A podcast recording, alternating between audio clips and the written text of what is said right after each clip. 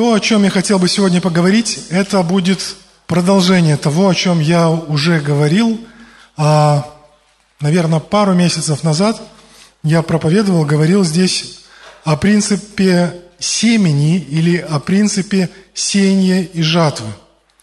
И в прошлый раз мы смотрели на этот принцип как на тот принцип, который мы можем использовать в своей жизни и благодаря которому Бог может помогать нам отвечать на наши проблемы, отвечать на наши нужды. Мы посмотрели также на места Писания, которые говорят об этом важном принципе. И этот принцип, он был заложен Богом еще до того, как был сотворен человек. Фактически, как я говорил в прошлый раз, этот принцип на три дня старше человека. На третий день а, сотворения Бог сказал так. А, это Бытие, 1 глава, 11 стих. «Да произрастит земля зелень, траву, сеющую семя, дерево плодовитое, приносящее породу своему плод, в котором семя его на земле». И стало так. После сотворения человека Бог пришел к нему и дал ему власть наполнять землю, дал ему ответственность за то, чтобы возделывать землю.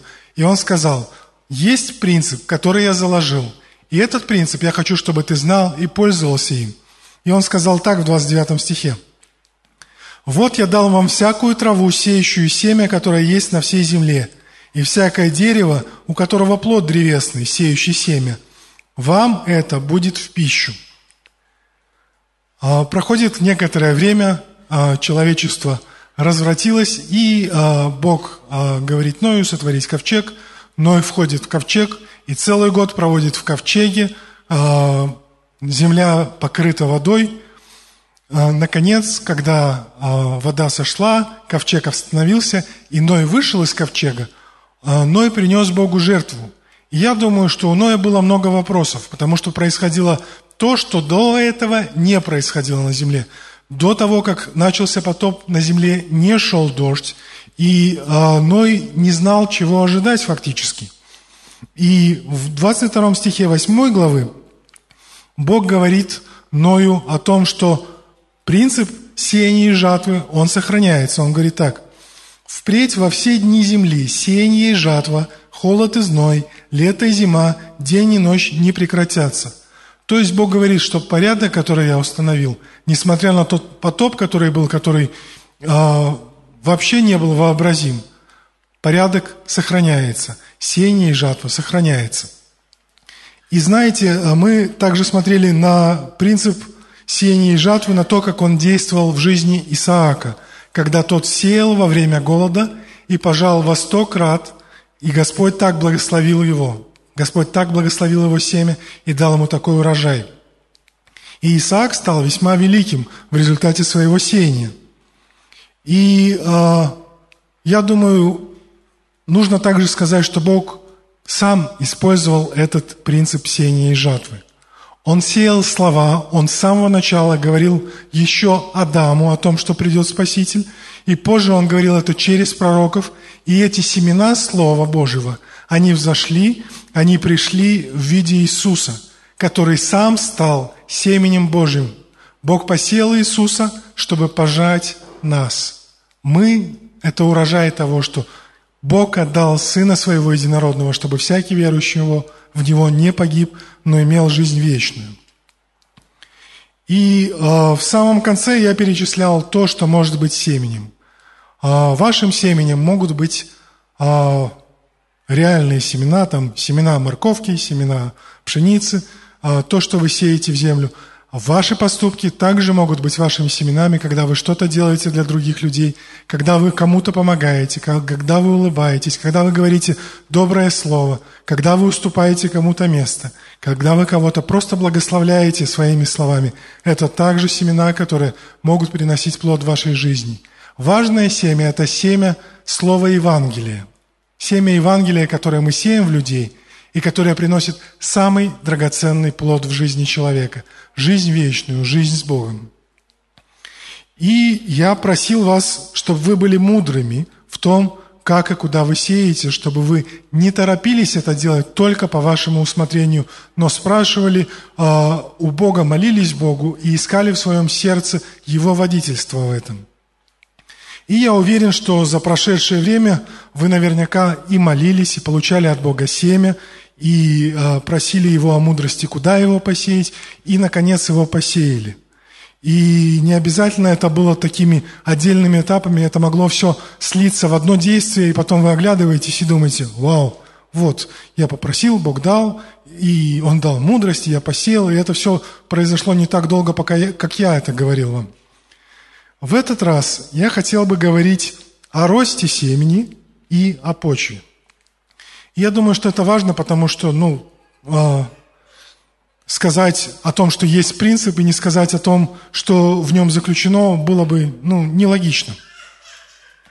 Для того, чтобы говорить об этом, э, я буду использовать э, информацию, которую я нашел в обычных учебниках по ботанике, биологии. И, пожалуйста, потерпите, если вы недавно это все изучали, и вам это не понравится. Но э, я буду использовать это как иллюстрацию в этом мире, в реальном мире, перенося аналогии в духовный мир, чтобы вы могли понимать, что вот так это происходит в реальном мире, а как же это будет в духовном мире. А, что говорит а, про жизнь растений, про прорастание семян учебник? Он говорит так. С момента прорастания семени начинается самостоятельная жизнь нового растения. Это интересно, но, а, знаете, семя, как правило, прорастает не сразу. До того, как оно прорастет, оно находится в покое – и покой, он может длиться достаточно долгое время. Он связан с тремя причинами. Первая причина, почему семя может оставаться в покое и продолжать оставаться в покое, если в нем недоразвит зародыш. То есть семя – это зародыш и питательные вещества. Если зародыш недоразвит, семя не может прорасти. Второй пункт – это э, если в почве есть вещества, которые тормозят рост семени, не дают ему прорасти. И третье – это когда нет условий для того, чтобы семя проросло. Ну, если просто сказать, что это может быть, почему семя остается в покое, это либо некачественное семя, либо а, захламленная почва, либо отсутствие условий для его прорастания. Это может быть одно из них, это могут быть все три – Теперь давайте посмотрим на духовную сторону и на Слово Божие. А, сразу первый пункт отпадает, потому что Слово Божие – это семя совершенное, вдохновленное Богом, имеющее в себе жизнь, имеющее в себе способность прорасти, оно имеет стопроцентную всхожесть. И поэтому а, причины, что там недоразвит зародыш в этом семени, а, такой причины нет – в первом послании Петра 1.23 а, сказано о том, что это семя совершенное, что оно имеет в себе жизнь. И когда Петр говорит, он говорит, возрожденное не от тленного семени, не от семени, которое может а, истлеть, может испортиться, может не прорасти, но от нетленного, которое невозможно повредить, от Слова Божьего, живого и пребывающего вовек. Это совершенное и вечное семя, которое способно прорасти. Что насчет других причин? Вещества, тормозящие прорастание или мешающие росту. Ну, если попросту говорить, если у вас есть огород, вы его машинным маслом не поливаете, чтобы урожай получился. И вы не засыпаете его строительным мусором – если у вас выделена грядка, вы не выгружаете туда э, обломки кирпичей или что-то такое. И никто никогда не сеет на свалке. Если на свалке вообще что-то вырастает, это сродни чуду, потому что э, земля там захламлена, там расти. Нет возможности для семени прорастать. Что может тормозить прорастание Слова Божьего в нашей жизни, в нашем сердце? А, если мы говорим про грядки нашего сердца – нам не стоит наполнять их вещами, которые несовместимы со Словом Божьим. Нам не стоит наполнять их ни прощением, нам не стоит наполнять их ни всякой нечистотой и прочим мусором. Вообще определитесь, ваше сердце, грядки вашего сердца – это грядки или полигон твердых бытовых отходов. Если это грядки, о них надо заботиться по-другому.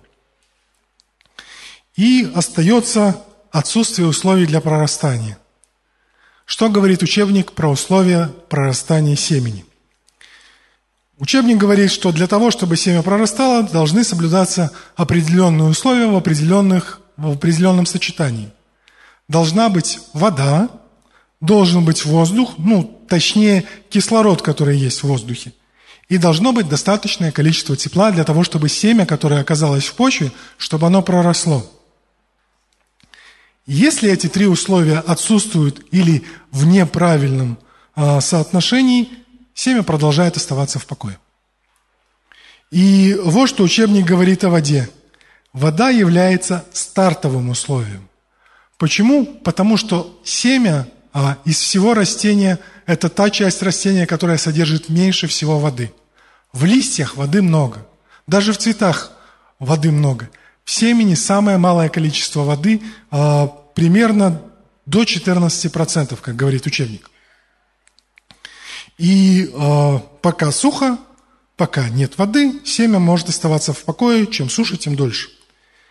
Когда воды слишком много, ну, иллюстрация с потопом, там тоже ничего не росло.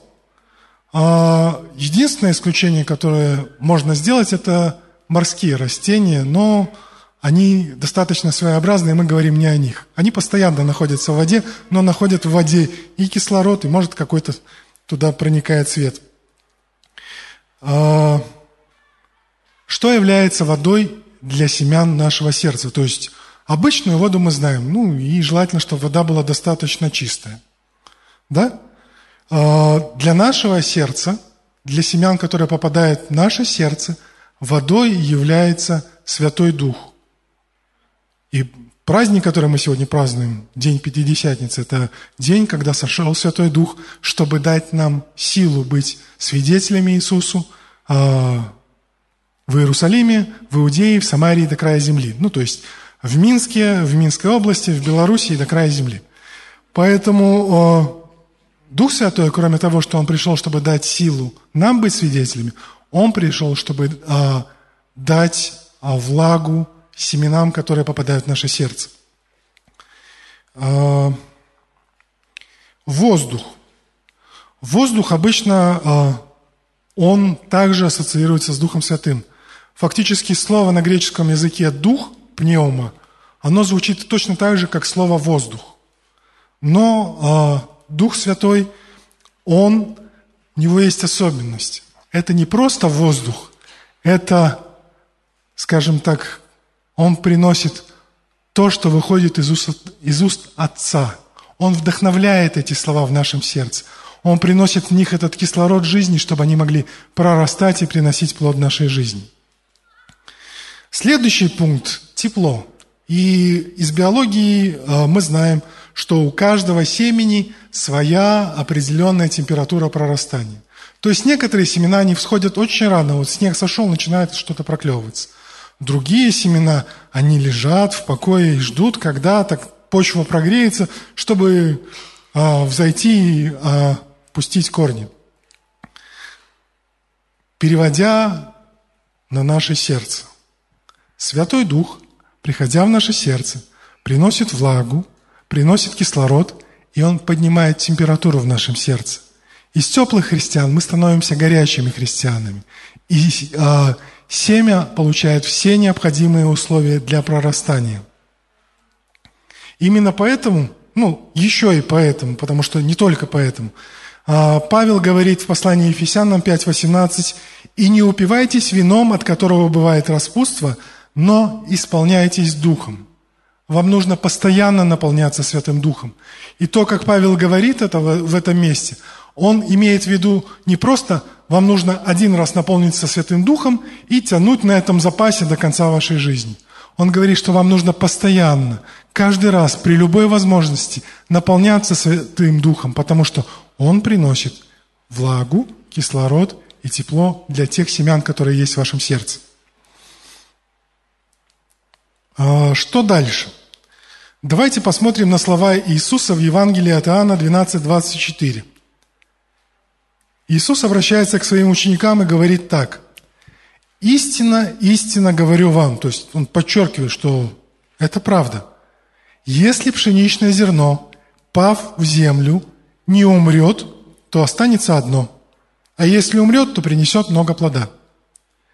Апостол Павел – а, в первом послании Коринфянам в 15 главе в 36 стихе говорит фактически то же самое. Он говорит это немножко в другом контексте, но это можно обобщить. Он говорит, что ты сеешь, не оживет, если не умрет. Проще говоря, если зерно, если семечко не потеряет своей пищевой, ну или любой другой ценности для вас, оно не сможет принести плод – оно останется одно. И э, у вас получается дилемма. Вы не можете съесть посеянное семя, и вы не можете посеять съеденное семя. Но выбираете вы, что делать с семенем. И я прошу, чтобы вы молились о мудрости. Когда Бог дает вам семена, Он дает вам вместе с ними мудрость, что с ними делать. Часть съесть, часть посеять, куда посеять. Я надеюсь, что вы обращаетесь к Нему за мудростью. Как пример, я хотел бы привести, а, каждый из вас а, наверняка видел красивые каштаны, желуди осенью, когда урожай, а, эти каштаны колючие падают, разбиваются, и получаются такие красивые коричневые каштаны. С дубов падают желуди. И это самые, наверное, замечательные заготовки для изготовления поделок в учреждениях образования, скажем так, в детских садиках, в школах, все любят делать поделки из каштанов, из желудей. А особенно они красивыми будут, если их сверху покрыть бесцветным лаком прозрачным. Они остаются, они не высыхают, они такие замечательные, красивые, но они так и останутся одни. С другой стороны, если вы возьмете каштан и не станете его покрывать лаком, а посеете и приложите нужные усилия и в правильную почву, и в правильное время, то вырастет дерево, которое принесет вам еще очень много каштанов. Ну или если вы посеете желудь, то при должном э, терпении вы получите дуб, хорошее дерево, которое приносит много желудей с очень ценной древесиной. Э, что говорит биология? При попадании воды семя набухает – и в нем начинается процесс разложения. Это то, о чем я говорил. Семя, упав в землю, умирает для того, чтобы принести плод. И высвободить ту жизнь, которая в нем заключена. Интересное замечание из учебного материала. Я не придумываю это специально, так написано было в учебнике. При прорастании семена оказывают сильное давление на окружающие предметы. Известны случаи, когда набухшие семена – разрывали корпуса затонувших кораблей. Представляете? Теперь я хотел бы немножко это повернуть, чтобы вы увидели это по-другому. Я верю, что семя веры в вашем сердце при прорастании сможет разорвать те ограничения, которые у вас сковывают. Сможет разбить те оковы, которые вас удерживают в рабстве. Если оно прорастет, если оно принесет, оно разорвет то, что вам мешает. Знаете, такой милый желтый сорняк, называется одуванчик. Он способен пробиваться через асфальт. На что способно Слово Божье. Семя Слова Божьего. Что происходит после того, как начинается процесс разложения? А, учебник говорит так. Сложные запасные вещества разлагаются до более простых, пригодных для питания зародыша. поворачивая это в духовную сферу, я хотел бы сказать, что очень важно, чтобы вы продолжали учиться сами разбираться в сложном Слове Божьем. Когда вы читаете его, и оно кажется вам сложным, и вы что-то не понимаете, читайте, молитесь, а, находите справочники, изучайте, чтобы эти сложные запасные вещества в Библии становились простыми и усваиваемыми для вас – чтобы семя внутри вас, семя Слова Божьего, получало это питание. Размышляйте об обетованиях. Не просто их читайте, но размышляйте. Когда вы размышляете, Бог будет давать свое откровение о них. Начинайте с простых веществ. Если что-то очень сложное, начинайте, как э, Павел говорил, э, со словесного молока, постепенно возрастая к твердой пище. Хорошо, мы э, вроде как разобрались с условиями прорастания семени. Э, на первом служении э, мне сделали замечание, что я не упомянул еще одну вещь. Но э, есть еще кое-что, что необходимо для того, чтобы семя росло. После того, как наверх показывается росток, необходим, чтобы, необходимо, чтобы был свет. В темноте хорошее растение не вырастет. Был один эксперимент, один ученый а, взял а, такую стеклянную колбу и накрыл ей клетку с птичкой и растением. И а, из-за того, что на эту стеклянную колбу падал свет – растение а, вело фотосинтез, вырабатывало кислород, птичка вырабатывала углекислый газ, и они продолжали жить, сосуществовать вместе. Другой ученый, узнав об этой работе того ученого, решил повторить его эксперимент, но он не до конца знал, как тот ученый это сделал, и он в темном чулане поставил растение, посадил птичку, накрыл горшком, и умерла и птичка, и умерло и растение. Без света мы не можем жить. И свет – это то, что нам дает Бог. Это поправка, которая э, просто к тем условиям, о которых мы говорили. Вода, воздух, тепло. А, кто недавно изучал ботанику, биологию, кто из вас знает, что первым из растения пробивается? Из семечки пробивается. Что? Правильно. А, учебник говорит, что первым семя покидает зародышевый корешок. Он отправляется в почву, и он углубляется и растет. И до того, как растение начнет расти вверх, оно в течение достаточно длительного времени растет вниз, отращивает корневую систему. А, что написано в учебнике, это необходимо для закрепления растения в почве, для укоренения и перехода к самостоятельному почвенному питанию. Со Словом Божьим точно так же. Если оно просто у вас в сердце болтается, оно не укоренилось, оно не принесет плод. Но когда оно пускает корни, когда оно укоренилось, оно в вашем сердце, оно стало неотъемлемой его частью – то оно начинает потом уже прорастать вверх и приносить плод. А, корни также придают растению устойчивость. И устойчивость – это то, что нам нужно в нашей жизни. А, интересно, что если семя положить а, в почву вверх ногами, корень разберется, в какую сторону расти – А вера в Слово и само Слово укореняется в вашем сердце, в почве вашего сердца. Вы продолжаете наполняться Святым Духом, водой жизни, продолжаете удобрять ваше сердце молитвой, размышлением о Слове, не просто чтением, но также и размышлением. И а, почему необходимо размышление?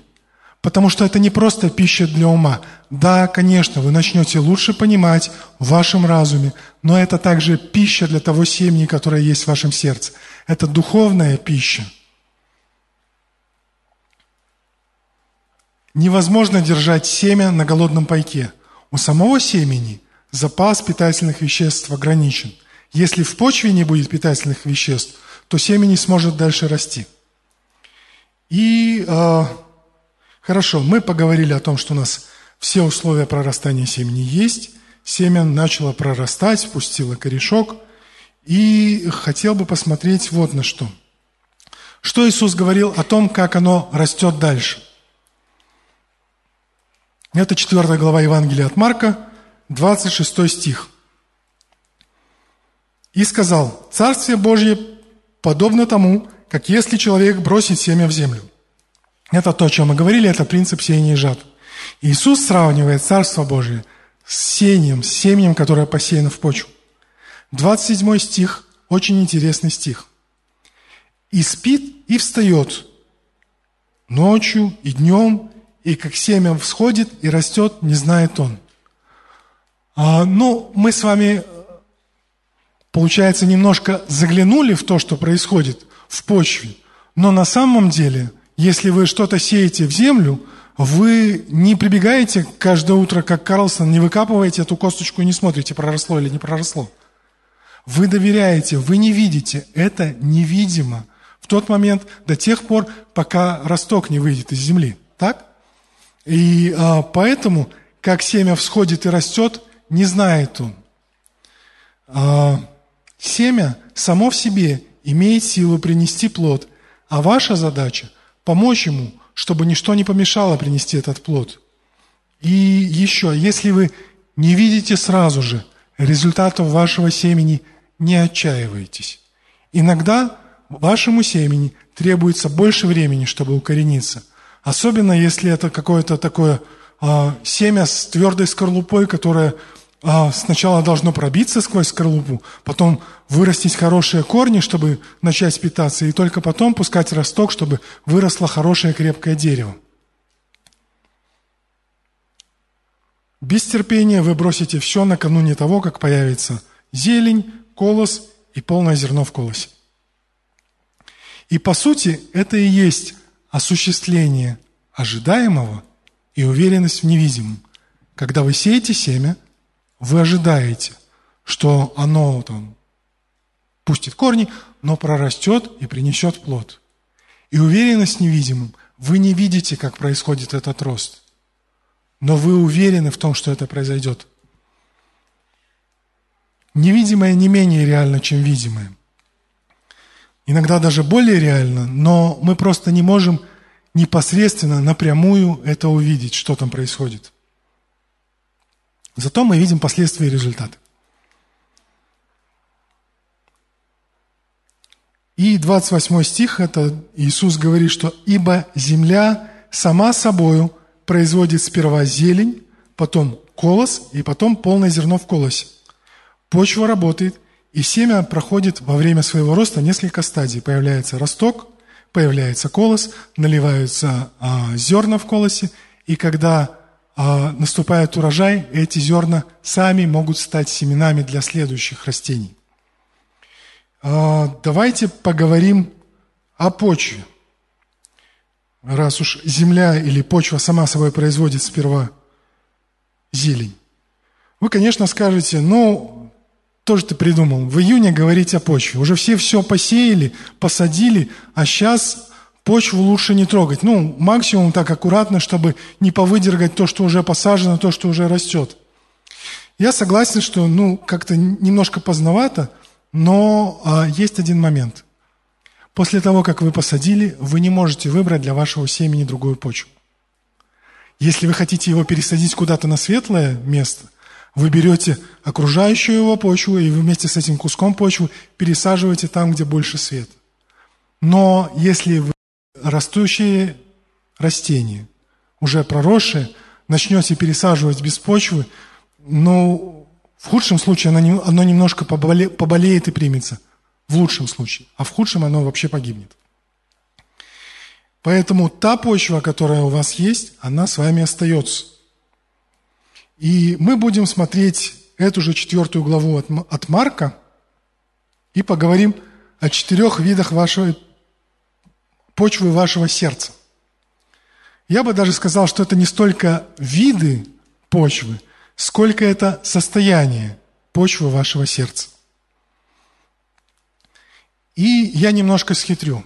А, Иисус, когда рассказывал притчу, он сначала коротко рассказал иносказательно, а потом, когда остался наедине с учениками, он им объяснял, истолковывал притчу.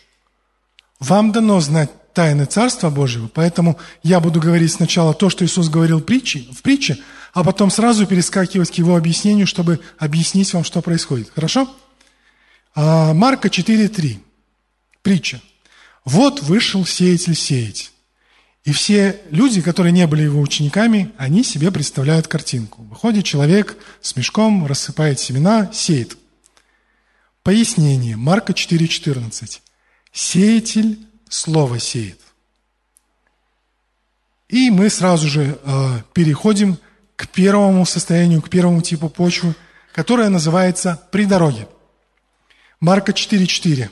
«И когда сеял, случилось, что иное упало при дороге, и налетели птицы и поклевали то. Такая очень яркая картинка. Семена рассыпались возле дороги, и птички клюют. Птички очень любят клевать семена, особенно те, которые на поверхности лежат, неуглубленные. И э, в 4.15, Марк 4.15, Иисус объясняет ученикам, посеянное при дороге, можно даже сказать, упавшие – при дороге. Означает тех, в которых сеется слово. Приходит человек говорить слово. Но к которым, когда услышат, тот час приходит сатана и похищает слово, посеянное в сердцах их.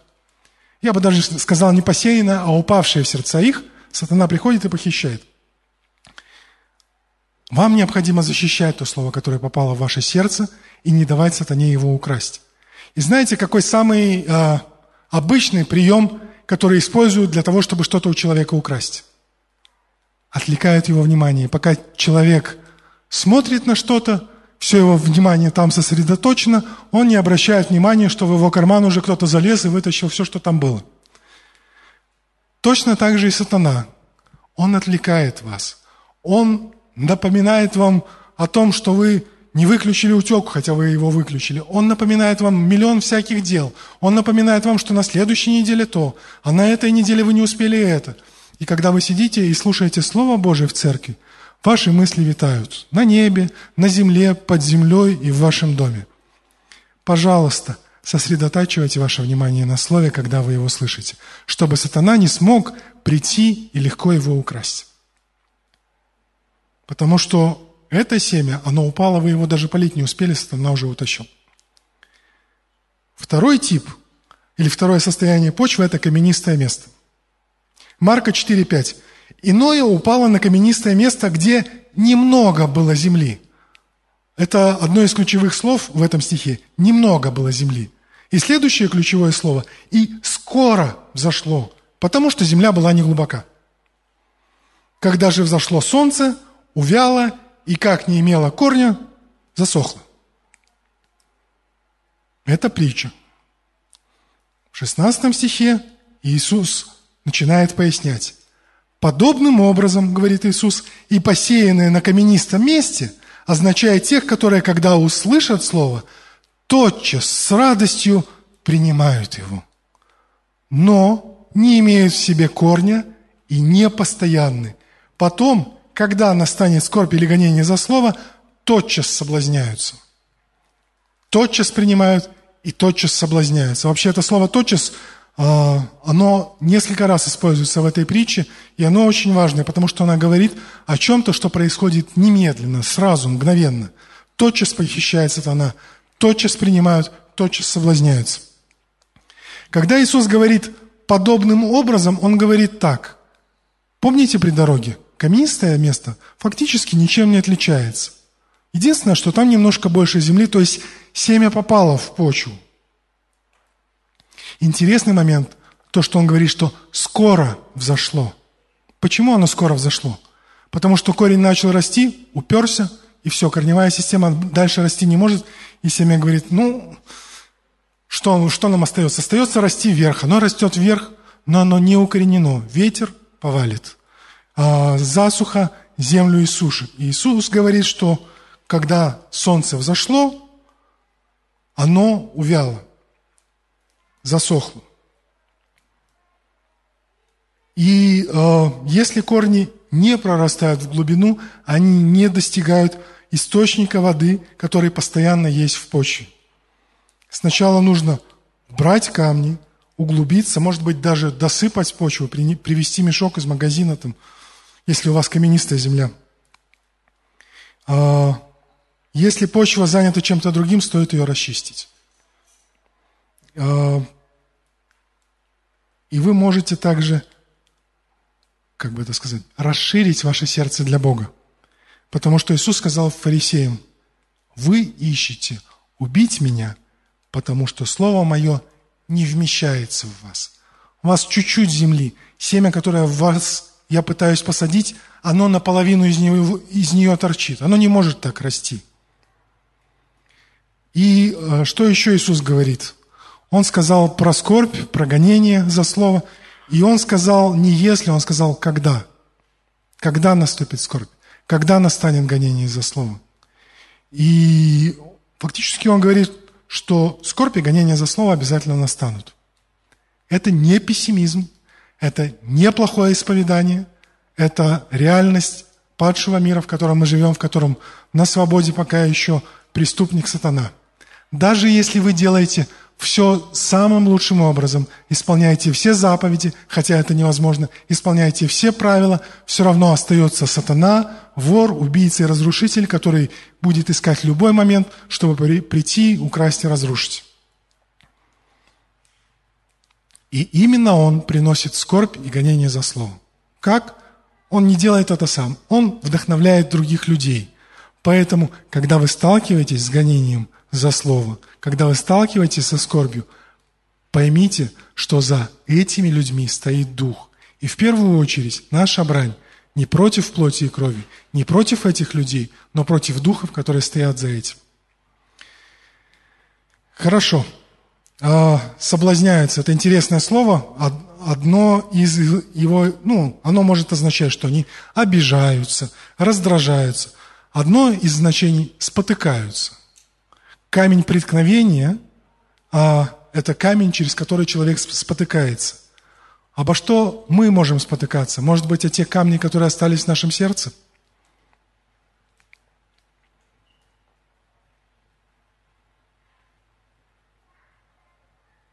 Третий тип, третье состояние почвы. Семя, которое упало в тернии. Марка 4,7. Иное упало в тернии, и терния выросла и заглушила семя, и оно не дало плода. Дальше Иисус поясняет 18-19 стих. Посеяние, посеянное в тернии означает слышащих Слово, но которых заботы века сего обольщение богатством и другие пожелания, входя в них, заглушают слово, и оно бывает без плода. Почему-то сорняка, у сорняков получается лучше расти, чем у хороших семян. Даже их сеять не надо. Вроде прополол грядку, все корешки вы, вырвал, сеешь хорошие семена, приходишь, думаешь, ну, тут будут мои эти не за, цветочки красивые, а, календула или как, ноготки. Приходишь, смотришь, а, да, ноготки есть, но вокруг еще и сорняки. А, я думаю, что а, сорняки – это то, о чем Иисус говорил. Когда Он сказал, то, что Бог говорил Адаму, проклята земля из-за твоего греха. Теперь она будет произвращать тернии и волчцы, и другие сорняки. И знаете, в этом виде почвы, в этом состоянии почвы, все происходит не так быстро, как в первом и втором случае. Семя попало, семя посеялось, но, э, я скажу даже так, и почва неплохая, потому что хоро... другие семена, которые туда попали, они выросли и заглушили слово. И Иисус говорит, заботы века сего, обольщение богатства и прочие пожелания. А, важно то, на чем вы сосредотачиваетесь, важно то, на чем вы фокусируетесь. Обольщение богатством – это такое интересное сочетание слов. Это а, когда богатство приходит к вам и начинает с вами разговаривать. Есть оно у вас или нет, богатство, оно с вами разговаривает, и оно говорит так. А зачем тебе Бог? Зачем тебе заморачиваться, если у тебя есть я, твое богатство, которое и на этот вопрос ответит, и на тот, и на все остальное. Ну, зачем вообще Бог? А даже если меня нет, я твое богатство, я могу к тебе прийти. Есть способ разбогатеть, есть книжка, как разбогатеть, есть сто рецептов, как разбогатеть. Почему это обольщение? Обольщение – это когда, ну, обман. А если мы посмотрим притчи, 23 глава, 4-5 стих, Соломон пишет так. «Не заботься о том, чтобы нажить богатство, а оставь такие мысли свои. Устремишь глаза твои на него, на богатство, и его уже нет, потому что оно сделает себе крылья, и как орел улетит к небу». Знаете, раньше богатство было сложнее улетать к небу. Все было а, в реальном золоте, в слитках. А, сейчас даже не, не в бумажках. Деньги сейчас на счету, на счету в банке. И из банка ему приделывать себе крылья и улетать гораздо проще. А если вы вложили ваши деньги в акции, это вообще эфемерная штука. Они могут либо вверх взлететь, либо вниз улететь, но ваше богатство – очень легко приделывает себе крылья. На самом деле богатство, оно не сможет вам купить внутренний покой, мир, оно не избавит вас от стресса и тревог, оно даже добавит вам стресса и тревог, потому что вам нужно его охранять как-то. И оно не забронирует вам место с Богом на небесах. И, а, пожалуйста, поймите, я совершенно не против богатства. Я говорю о том, что важнее, что имеет главный приоритет. И если ваше богатство служит вам, в вашем служении, в вашей работе, в том, чтобы помогать людям, это хорошо. Но когда вы являетесь рабом и служите вашему богатству, это неправильно. Другие пожелания. Похоть плоти, похоть очей. Кроме забот, кроме богатства, есть всякие пожелания. Мы хотим что-то, у нас есть какие-то увлечения. И они могут быть совершенно безобидные. Они могут быть даже не греховные. Они могут быть даже не запрещены в Библии нигде. Но если вы слишком много времени этому уделяете, просто весь в это уходите, а у вас не остается приоритета на Слове Божьем – вы не обращаете внимания, что происходит с семенами. И эти хобби, они заглушают ваше, в вашем сердце Слово Божье. И мы уже почти у финиша, мы подходим к четвертому типу или к четвертому состоянию почвы, которое, э, словами Иисуса, «добрая земля». Марка 4,8. «И иное упало на добрую землю и дало плод, который взошел и вырос, и принесло иное 30, иное 60 и иное 100. Ну и а, объясняя ученикам, он говорит, что а, картинка, конечно, о колосьях, которые стоят в поле с полными а, зернами в колосе, но посеянное на доброй почве означает тех, которые слушают Слово и принимают, и приносят плод – один 30, другой 60, иной во 100 крат. То есть люди слышат, слушают, обращают внимание, принимают Слово, с Духом Святым сотрудничают, позволяют Духу Святому наполнять их сердце влагой, приносить кислород, приносить тепло, позволяют Божьему свету освещать это растение, которое взошло, и оно приносит плод. И все мы хотим иметь добрую почву сердца, правда? Вот все. А есть небольшое разочарование, и об этом говорит Иеремия. Иеремия 17.9. «Лукаво сердце человеческое более всего, и крайне испорчено. Кто узнает его?» Что мы можем сделать с тем, что наше сердце крайне испорчено? Во-первых, у меня есть для вас утешение. Иеремия жил до того, как а, появился термин рождения свыше, рождения заново. Когда Иисус приходит в ваше сердце, ваше сердце рождается заново. У вас появляется новая почва, уже не лукавая, уже не крайне испорченная, уже способная сама собой произрастить зелень, колос и полное зерно в колосе. Нам нужно позволять продолжать Духу Святому работать над нашим сердцем. Но это не лишает нас ответственности. Есть еще и наша ответственность в том, чтобы наше сердце оставалось хорошей почвой. В чем она заключается? Первое, мы должны бодрствовать. Помните, я говорил, как э, дьявол приходит и пытается украсть сердце. Сосредотачивайте ваше внимание на важном. Сосредотачивайте ваше внимание на главном. Не давайте а, дьяволу от, отвлечь вас от того, что самое важное в вашей жизни. Не давайте ему подкопать ваш дом. Если бы ведал хозяин дома, в какую стражу придет вор, то бодрствовал бы и не дал бы подкопать дома своего. Не давайте врагу красть ваше семя. Один из вариантов очень замечательный. В этом веке, веке забот, есть новые технологии. Вы можете зайти на сайт нашей церкви, и ту проповедь, которую вы проспали или проиграли в телефоне, или отвлеклись. И я вас не осуждаю, с лучшими из нас такое случается. Но вы можете скачать, вы можете прослушать, и вы можете наполнить ваше сердце нужными вам семенами. Даже если один раз сатана их украл, вы можете принять решение, нет, я больше тебе не позволю красть эти семена из моего сердца. Следующее, убирайте камни из вашего сердца. Убирайте их, углубляйте ваше сердце, добавляйте в него хорошую почву. Как это сделать? Определяйте. Если в вашем сердце есть непрощение, от него нужно избавиться. Если в вашем сердце есть какая-то нечистота, она не поможет семенам расти. От нее нужно избавиться. Расставляйте приоритет. Решите, что для вас важнее. И действуйте в соответствии с этими приоритетами, не пуская обольщение богатства, не пуская заботы века сего, не пуская другие пожелания входить в ваше сердце. Стучаться они будут продолжать. Но у вас есть в руках дверь, которую вы открываете для Иисуса и которую вы захлопываете перед всеми этими вещами.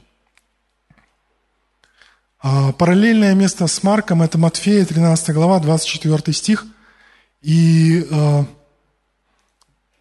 там говорится так. Другую притчу предложил он им, говоря, «Царство небесное подобно человеку, посеявшему доброе сердце на поле своем, доброе семя на поле своем. Когда же люди спали, пришел враг к его и посеял между пшеницей плевелы и ушел. Когда взошла зелень и показался плод, тогда явились и плевелы». Тернии и плевелы – это то, что сеет враг одновременно с добрыми семенами.